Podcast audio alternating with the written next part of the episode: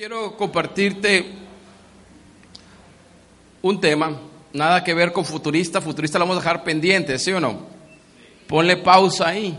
Futurista que regresamos el día 22, vamos a regresar otra vez con la serie futurista y 29 la terminamos ya para no ver futuro hasta el próximo año.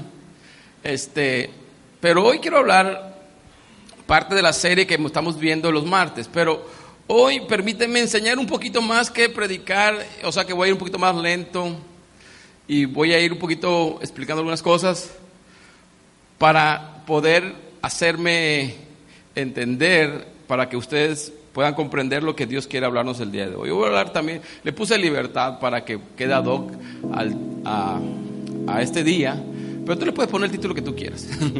pero hoy quiero hablar sobre lo importante de vivir en libertad.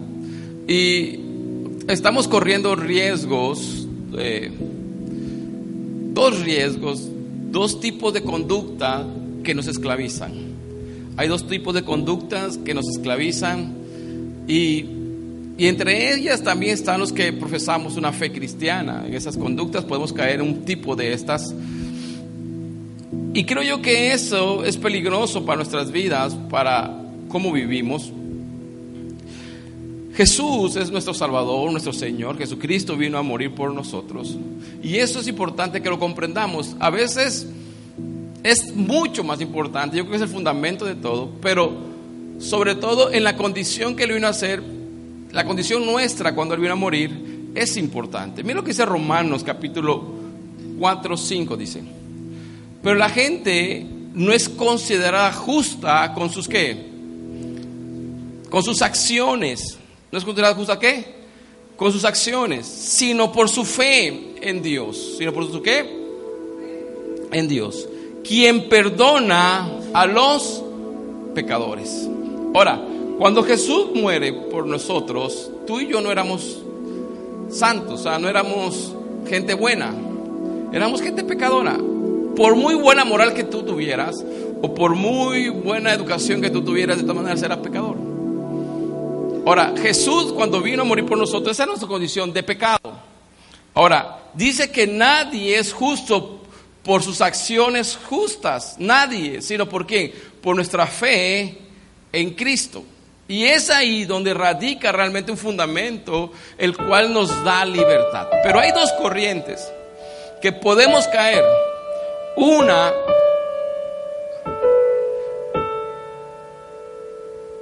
soldaron un piano. Ok. Una es llamada legalismo y otra antinomianismo. Antinomianismo es una palabra que se usó en, en, la época de Martín Lutero cuando la reforma protestante. Por eso lo llaman protestantes, porque ahí fue donde fue la separación por ciertas diferencias. El legalismo se trata de algo. El legalismo se trata de ganar el favor de Dios con acciones justas. Dice, Dios me va a amar más si me porto bien. Dios, si yo hago esto, voy a hacer, Dios me va a amar, Dios va, a hacer algo más. Eso es legalismo, ganarnos el amor de Dios por nuestras acciones. Ahora, antinomianismo quiere decir que yo no necesito de Dios para conseguir su bendición. No me importa obedecer la ley de Dios porque el antinomianismo nació de esa famosa, ¿cómo se llama? Gracia, la gracia, total, la gracia de Dios está sobre mi vida, la gracia de Dios, y yo puedo romper la ley de Dios, puedo romper sus mandamientos, total, la gracia de Dios está sobre mi vida. Esas son las dos posturas que hoy en día vivimos todos. Y la tercera, que es la correcta, creo yo, es amar a Dios sobre todas las cosas como Él nos amó a nosotros. Mira lo que dice, perdón, te voy a, te voy leer las definiciones. Legalismo, que es la idea que podemos ganar el favor de Dios y su bendición por nuestra qué? Bondad.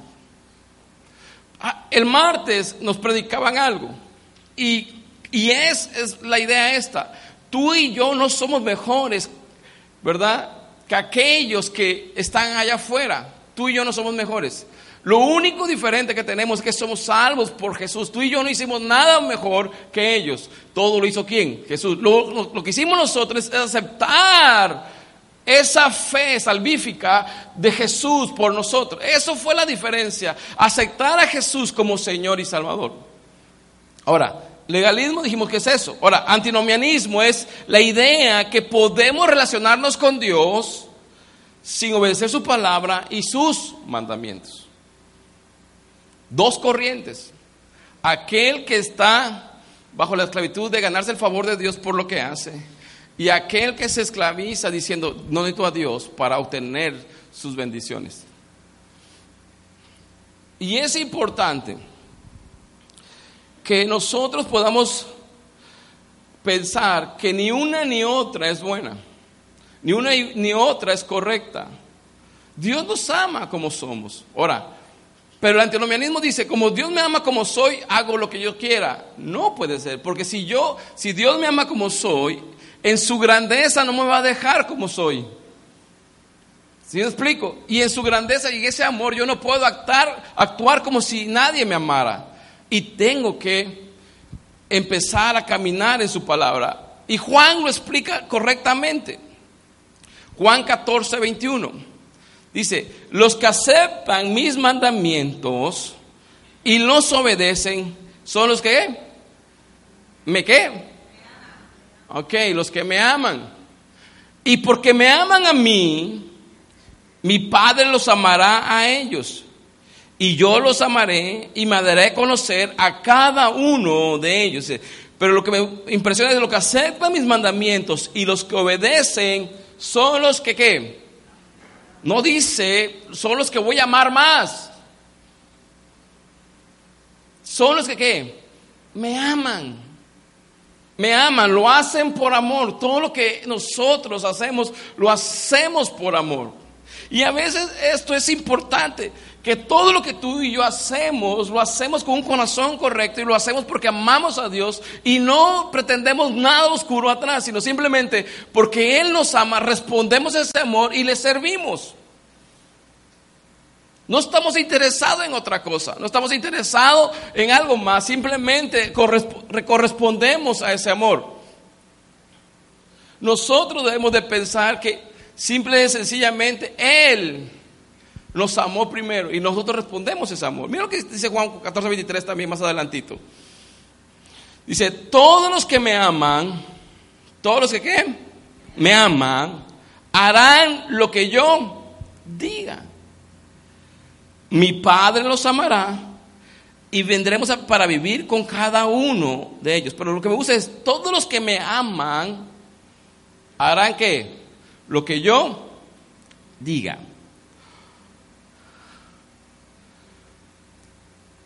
Es importante ver esto, que nosotros respondemos al amor de Dios amando su ley.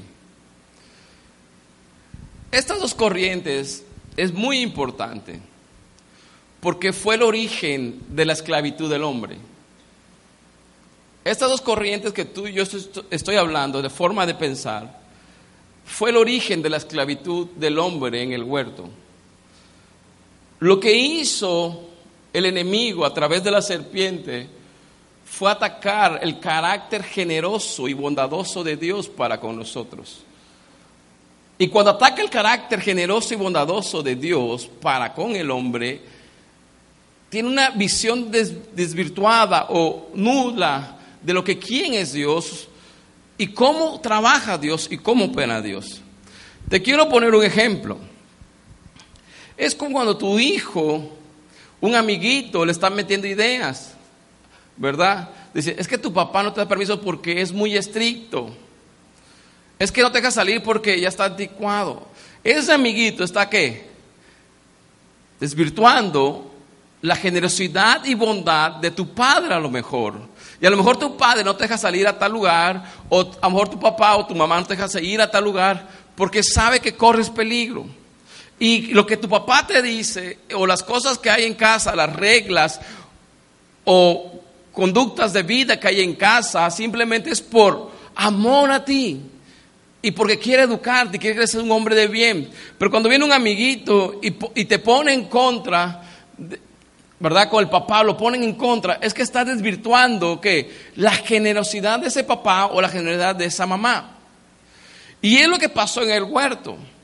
En el huerto del Edén fue atacado la mujer y el hombre, simple y sencillamente desvirtuando el corazón de Dios. Y cuando nosotros no conocemos el corazón de Dios, caemos en esclavitud. Y por eso es importante, por eso yo quería compartirlo esta mañana.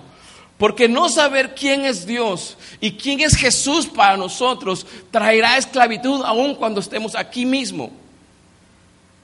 No conocer el corazón de Dios va a pensar que nosotros tenemos un Dios posiblemente muy regañón o vamos a pensar que tenemos un Dios muy este, libertino, que Él nos pasa todo. Y podemos caer en dos supuestos, que en los dos supuestos, al fin y al cabo, caeremos en esclavitud.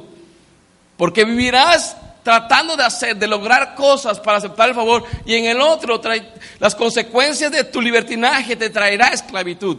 Pero los dos caemos en esclavitud. Y quiero que vayamos al principio de donde te estoy comentando nuestra historia, que está en Génesis capítulo 3, versículo 1. Y aquí están los dos supuestos. Dice, la serpiente era el más astuto de todos los animales salvajes que el Señor Dios había hecho. Cierto día le preguntó a la mujer, ¿te acuerdas que Dios en Génesis 2 dice, ¿sabes qué? De todo árbol puedes comer, pero de ese árbol tú no puedes.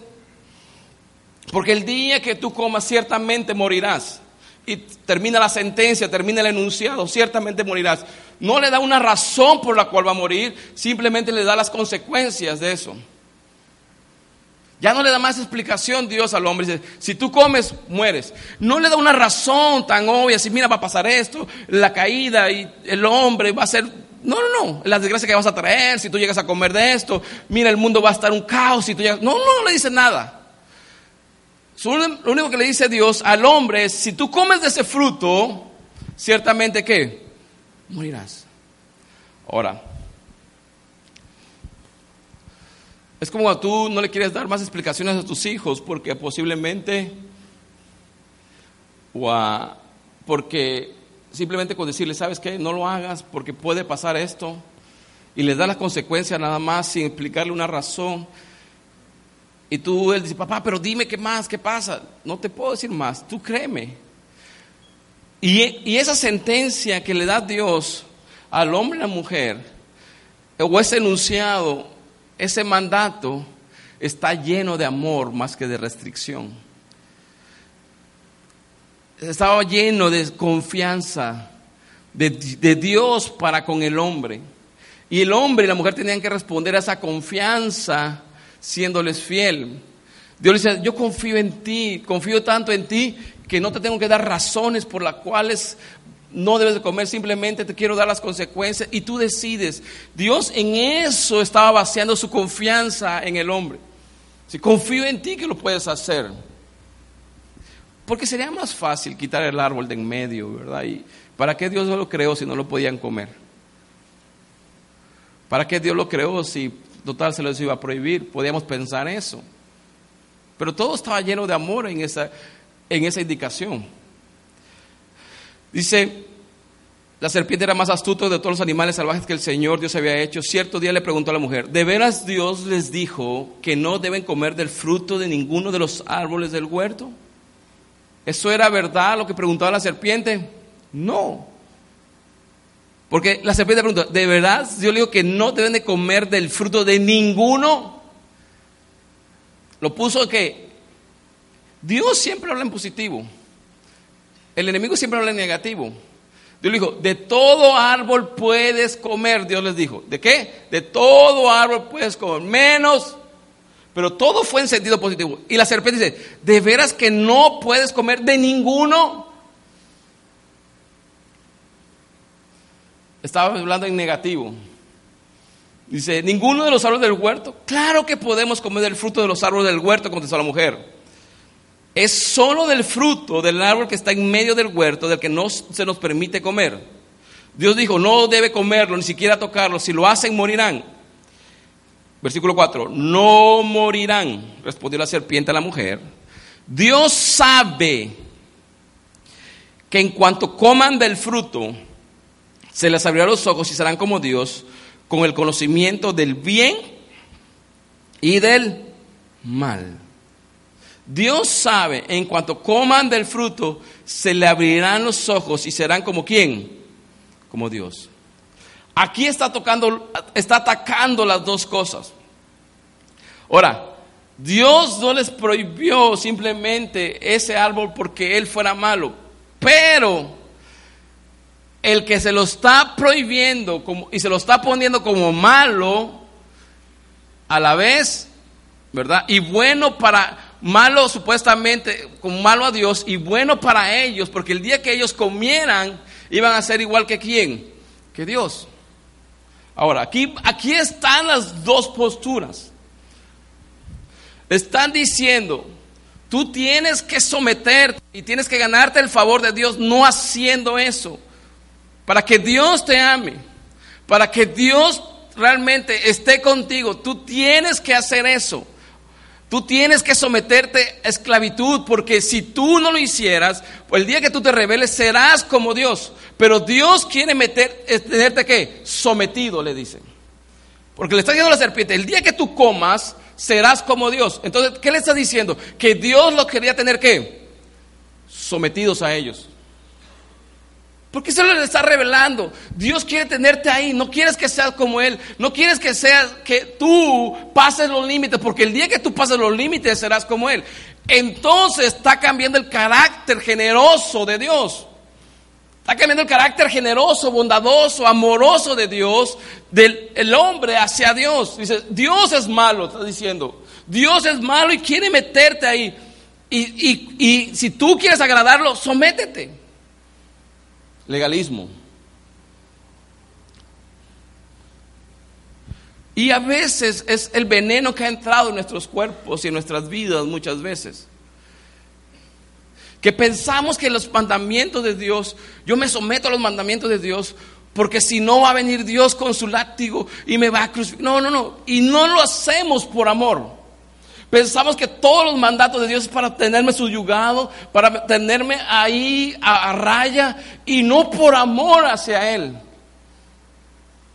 ¿A quién le convenía obedecer ese mandato? Al hombre. Ese mandato estaba lleno de amor.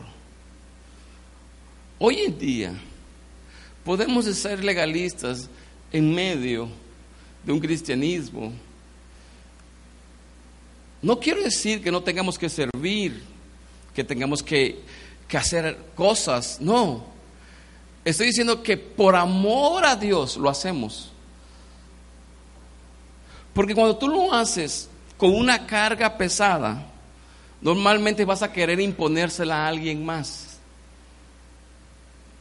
Cuando tú haces algo que, ah, es que yo sí vengo, es que yo sí hago, y en los demás, se vas a querer imponer a alguien más. Porque ya tú lo estás haciendo por cumplir y no por amor. Y ese puede ser la parte y cuando tú y yo somos legalistas, normalmente tendemos a enjuiciar a los que no son como nosotros. A los que no hacen las cosas como nosotros. A los que no vienen a todos como nosotros. No, lo que tú y yo hacemos, lo hacemos porque amamos a quién? A Dios. Lo que le está diciendo la serpiente, Dios te puso ahí para que no pases de ahí te quiere tener ahí, nada más, a raya. Porque Dios sabe que el día que tú comas serás igual que Él. Entonces, ese veneno entró que yo tengo que ganarme el favor de Dios sometiéndome a fuerza. No. Creo que todos aquí hemos experimentado el amor de Dios y respondo a ese amor. Ahora, está también el, segundo supuesto, la segunda, el antinomianismo. Todo antinomianista sale de un legalista. ¿Por qué dice, qué pasa con esto? tú estás ahí, obedeciendo. Y cuando tú no ves, porque el legalista dice, es que yo voy a la iglesia, es que yo ofrendo, yo diezmo, y mira Dios cómo me tiene, Dios no me bendice, porque tú piensas que lo que tú haces, tienes autoridad para mandar a Dios a que responda a la hora que tú quieres. Ese es un legalista. Justiciero, ¿sí o no? dice, ah, pero si yo vine, ¿por qué no pasa nada? ¿Por qué no me sanó? ¿Por qué no hizo esto en finanzas? ¿Por qué esto? Porque tú le estás recriminando a Dios porque tú estás actuando de acuerdo no por amor, sino simplemente por obligación. Eso es legalista. Ahora, cuando el legalista no ve cumplidas sus expectativas por todo lo que ha hecho, ¿qué dice? Pues entonces agarro mi bendición sin Dios. Y eso fue lo que pasó. Adán y Eva dijeron, ah, entonces Dios nos quiere meter ahí, entonces comamos del fruto porque ahí está la bendición. Ellos pensaron que desobedeciendo la ley de Dios o el mandato de Dios podían tener mayores bendiciones. Y ahí pasa el segundo supuesto, que yo puedo hacer lo que yo quiera sin Dios. Yo puedo desobedecer la ley de Dios, yo puedo desobedecer a Dios y todavía tener una relación con Él. Eso no se puede tampoco.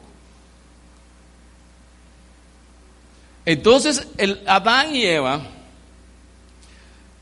comieron del fruto porque el carácter de Dios fue desvirtuado en sus corazones.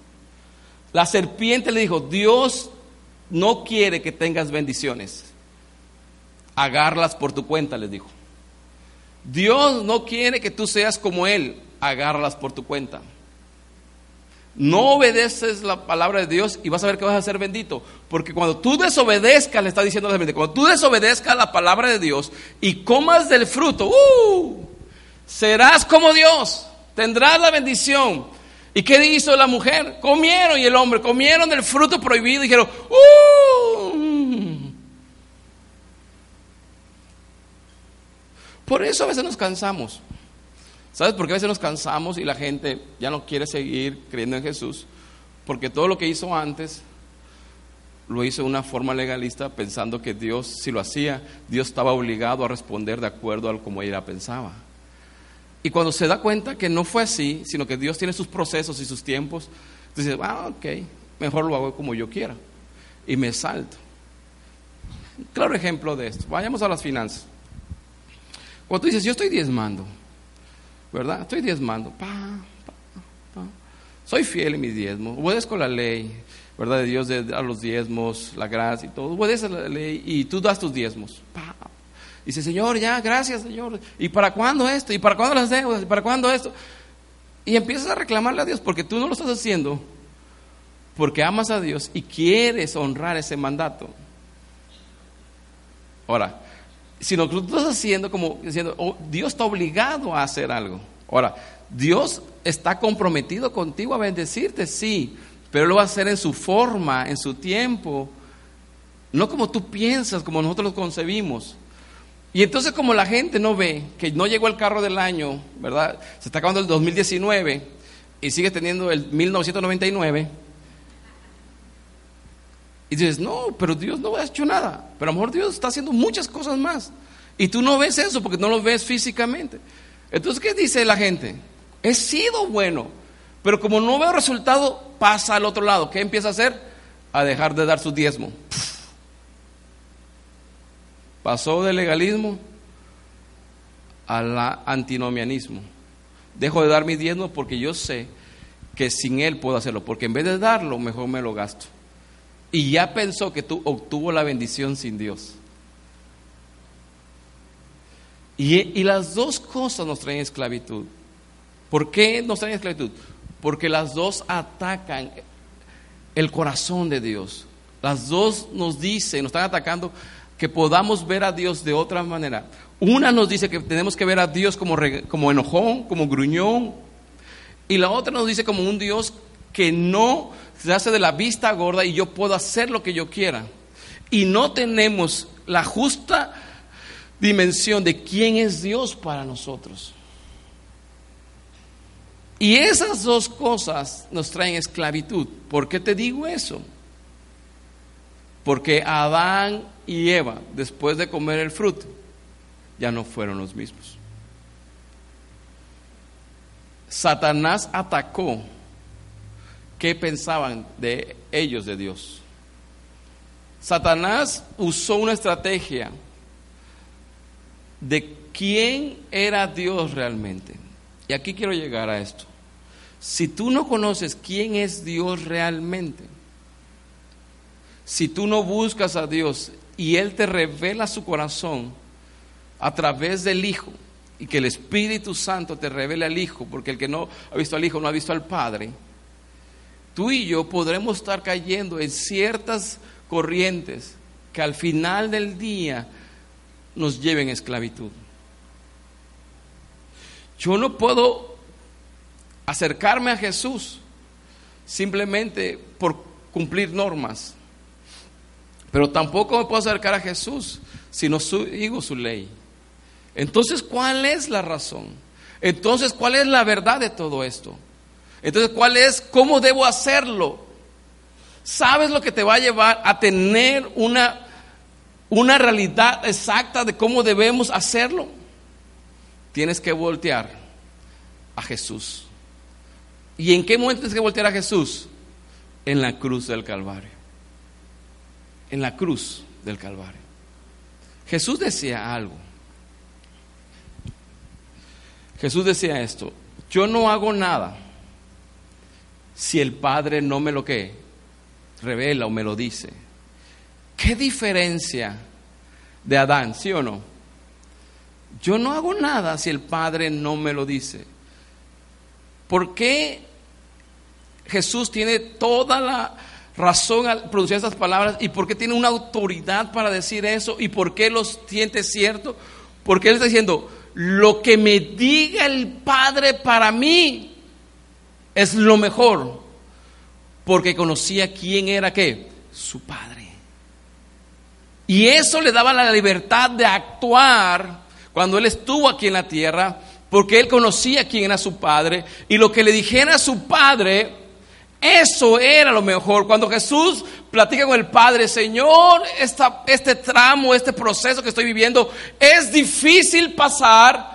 Le dijo, dijo el Padre, tienes que pasarlo. Jesús dijo, ok, no se haga como yo digo, sino como tú dices. Y a pesar que el trago era difícil, era lo mejor porque él tenía una claridad de quién era su padre. Y muchas veces nosotros podemos caer en dos corrientes por no conocer el corazón de Dios. Ahí es la importancia de la oración. Ahí es la importancia de la lectura de la palabra. ¿Sabes por qué Satanás no hizo caer a Jesús en sus tentaciones? Porque Jesús conocía a su Padre. Jesús conocía las escrituras.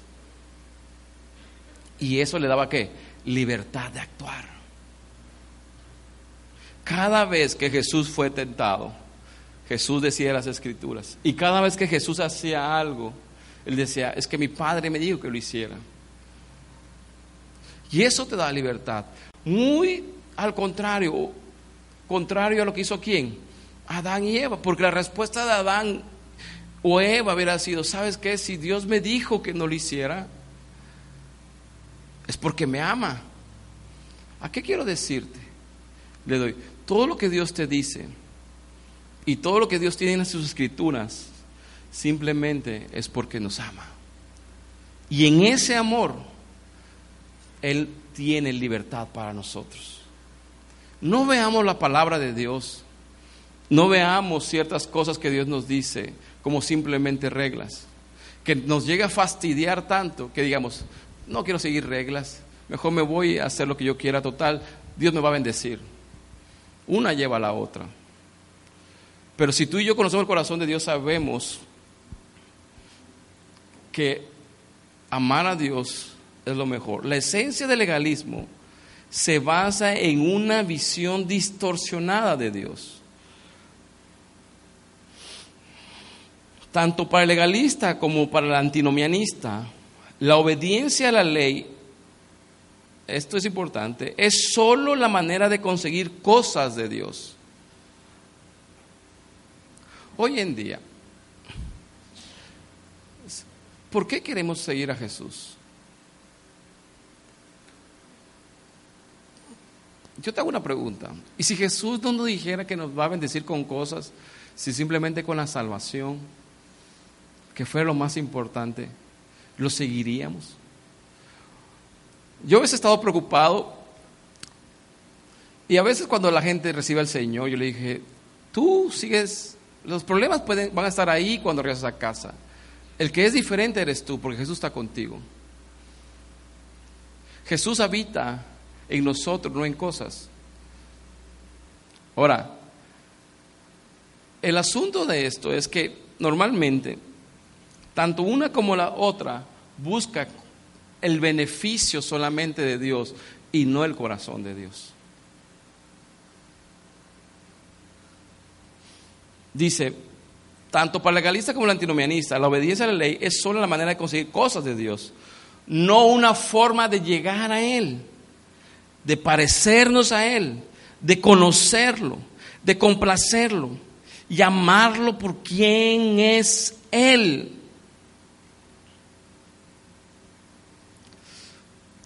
Yo te hago una pregunta el día de hoy. ¿Cómo comienzas tus oraciones delante de Dios? Partiendo de la idea que oras, ¿verdad? ¿Cómo comienzas o cómo son tus tiempos de oración? Y no los quiero juzgar, no, no, para nada, porque creo yo que cada quien tiene su método, su forma. Pero a lo que voy es esto. Si tú y yo analizamos nuestras oraciones, ¿Se acuerdan que, que la Biblia habla y nos da un ejemplo de un fariseo que llega a orar y, y un publicano, un pecador que llega a la par a orar? Y el fariseo decía, no, es que yo he cumplido todo, yo he hecho todo, mira lo que hice. Y empezó a hablar de qué? De lo que él hizo. Y el publicano empezó a hablar de lo que Dios podía hacer por él. Yo soy un pecador, solamente tú. A lo que voy yo, ¿cuánto tiempo pasamos realmente en nuestro tiempo de oración? Es decirle, Señor, no pidiéndole cosas, no pidiéndole el carro, ni la casa, ni nada, sino simplemente, Señor, te amo. Realmente, yo sé que faltan muchas cosas materiales, pero contigo tengo todo. ¿Cuánto tiempo pasamos diciendo, Señor, ha sido muy bueno? ¿Cómo están cargadas nuestras oraciones? Porque a veces usamos a, a Jesús para obtener cosas, pero no queremos a Él. Ahora, ¿cuál es el tratamiento que yo te decía hace ratito? Estos dos requieren el mismo tratamiento. Tú necesitas, necesitamos, mejor dicho, una nueva visión de la belleza de Dios mismo y de su gracia gloriosa gratuita y valiosísima. Estas tienen su cura en la obra de Jesús, en la comprensión y en la experiencia de unión con Jesucristo. ¿Cómo puedes librarte de una o de otra? ¿Sabes cómo puedes librarte de una o de otra?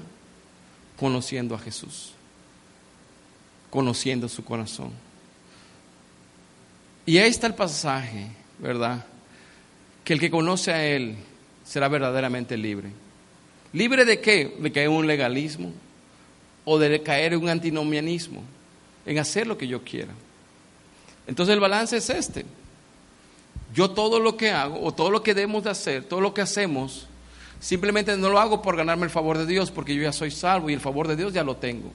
Simplemente lo hago por amor. Y también sé que como lo hago por amor, yo tengo que esperar los procesos de Dios. Y no debo desesperarme para decir, ah, es que Dios no tengo la respuesta de Dios, entonces yo lo tomo por mi cuenta. Y tomo la bendición por mi cuenta y dejo a Dios a un lado. Normalmente cuando empezamos a hacer esas cosas, de dejar a, a Dios a un lado y obtener la bendición por nuestras manos, al final de cuenta, dejamos por completo a Dios.